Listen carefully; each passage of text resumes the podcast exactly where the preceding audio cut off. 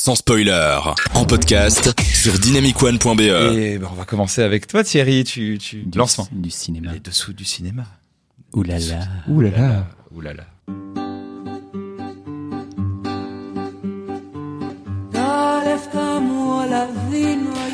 Alors euh, aujourd'hui, on va parler de la trilogie des Before de Richard Linklater.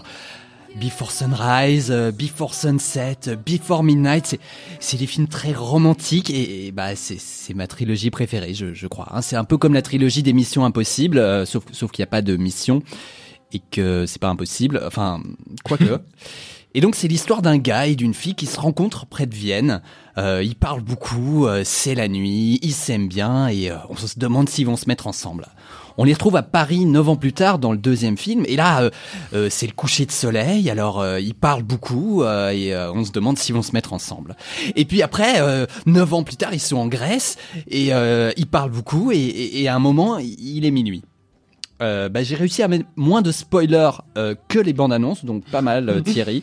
Plus sérieusement, cette trilogie, c'est un divertissement extrêmement original et accessible. hein. Ça raconte l'histoire de Jesse, interprété par euh, Ethan Hawke, qui rencontre Céline, Julie Delpy, dans un train en 1995. Ils ont 23 ans, ils se plaisent immédiatement et ils décident de spontanément sortir du train et de passer ensemble la nuit à Vienne avant de repartir chacun de leur côté. Ils vont discuter de la vie, de la mort, de l'amour pendant toute une nuit dans de longs plans séquences avec un texte tellement bien écrit, tellement naturel qui coule de source qu'on se demande souvent si tout n'est pas improvisé. Mais que nenni, j'y reviendrai. Les deux opus suivants de la trilogie fonctionnent plus ou moins de la même manière, hein, des conversations euh, libres, principalement sur le couple, avec nos star-crossed lovers préférés, Jesse et Céline, un temps limité et une nouvelle destination carte postale en Europe. Tout comme les films qui sortent à chaque fois 9 ans plus tard, les personnages vieillissent aussi de 9 ans entre chaque film. Et ben rien que ça, c'est complètement fou. Le, le solo d'autres film de fiction à faire ça, c'est bah, c'est- Boyhood et c'est du même réal, voilà. Euh, mais, mais, mais, mais, mais Thierry, euh, ça a l'air chiant de regarder des gens parler. Pourquoi c'est si génial? Eh bien, cher ami imaginaire à la voix enjouée, eh bien, c'est parce que c'est pas prise de tête. C'est des conversations qu'on pourrait tous savoir. C'est pas avec des mots compliqués. Ça a une portée universelle, je pense. En- enfin, mais bon, même si c'est deux blancs, cisgenres, hétéros de classe moyenne, hein, je- j'espère que ça ratisse large. Franchement, euh, tu ne vends pas trop bien. hein. Bon, ok. Les deux comédiens, ils ont une alchimie incroyable. Euh, les villes qu'ils visitent sont belles, et puis aussi sont beaux. On a vraiment très envie qu'ils finissent ensemble. Et puis ils sont drôles et touchants. Mhm. Pour finir, le box-office peut aussi donner des infos intéressantes. hein. Euh, Sunrise, ours d'argent à Berlin, a remporté 5,5 millions de dollars pour un budget de 2 millions et demi. Sunset un peu plus et Midnight a remporté 23 millions pour un budget de 3 millions. Donc, s'ils en font un quatrième en 2022, 9 ans plus tard après le dernier, d'après mes calculs, bah, C'est vrai que ça s'approche là. Exponentiel. ils vont être riches, ils vont être riches, oui. Eh ben, sauf que non. Ah parce que 23 millions c'est pas déjà riche. Sauf que non. Julie Delpy a confirmé au magazine Variety en juin 2021 que c'était fini. La trilogie Non. était bouclée. Mais si. Mais pourquoi? Elle annonce un truc pareil Je veux dire, mis à part qu'elle va briser le, le cœur de millions de fans, dont, dont le mien bien sûr, euh, elle veut se retirer du projet ou quoi? Eh ben non, pas du tout. Mais comme les trois films ont été coécrits par Delpy et Hawke, et bien sûr euh, Linklater, euh, le quatrième film devait suivre la même logique et le problème c'est que bah ils ont plus rien à dire sur le sujet quoi. Et donc Julie Delpy rajoute en riant que si jamais vraiment on veut une suite, elle existe déjà. Il y a Amour de Michael Haneke. Alors je l'ai pas vu, mais on m'a dit, Waouh. on m'a Waouh, dit, je C'est un hein, c'est un autre délire. Hein. On m'a dit à quel point c'était horrible. Et du coup je préfère euh, quand Julie chante et joue de la guitare comme dans Before Sunset.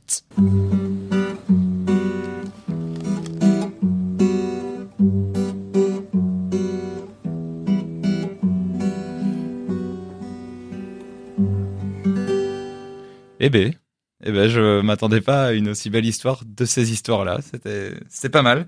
Et donc c'est fini, fini. C'est fini, fini. euh, voilà, euh, dans les autres films, euh, toutes les répliques ont été validées par euh, par Julie Delpy et Ethan Hawke.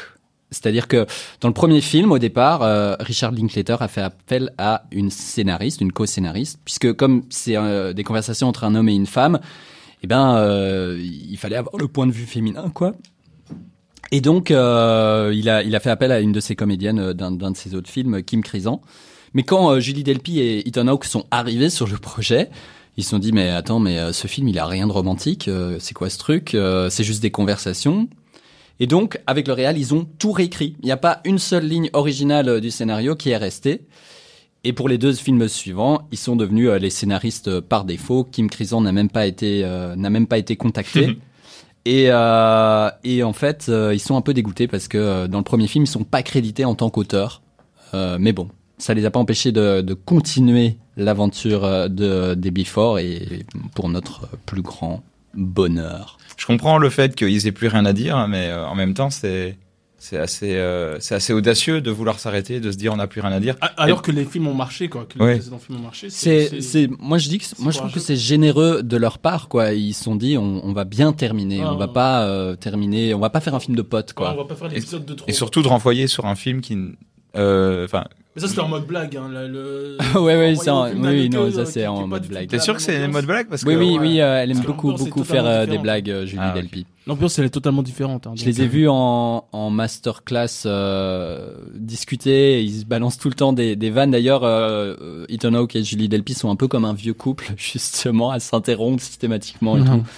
C'est très drôle. Et je veux dire ça aussi. Euh, Ethan Hawke estime que ces trois films, c'est la meilleure, enfin, c'est les meilleures expériences de sa carrière. Julie Delpy ne dit pas la même chose parce que Ah ouais. elle avait accès à ce genre d'expérience d'une autre manière. Mais pour lui, acteur américain dans le système américain, c'est vraiment euh, Alors qu'il a, qu'il a joué dans plein de bons films, hein, je sais pas. Euh. Comme Kataka, comme Boyhood. Training Day, euh, je sais pas.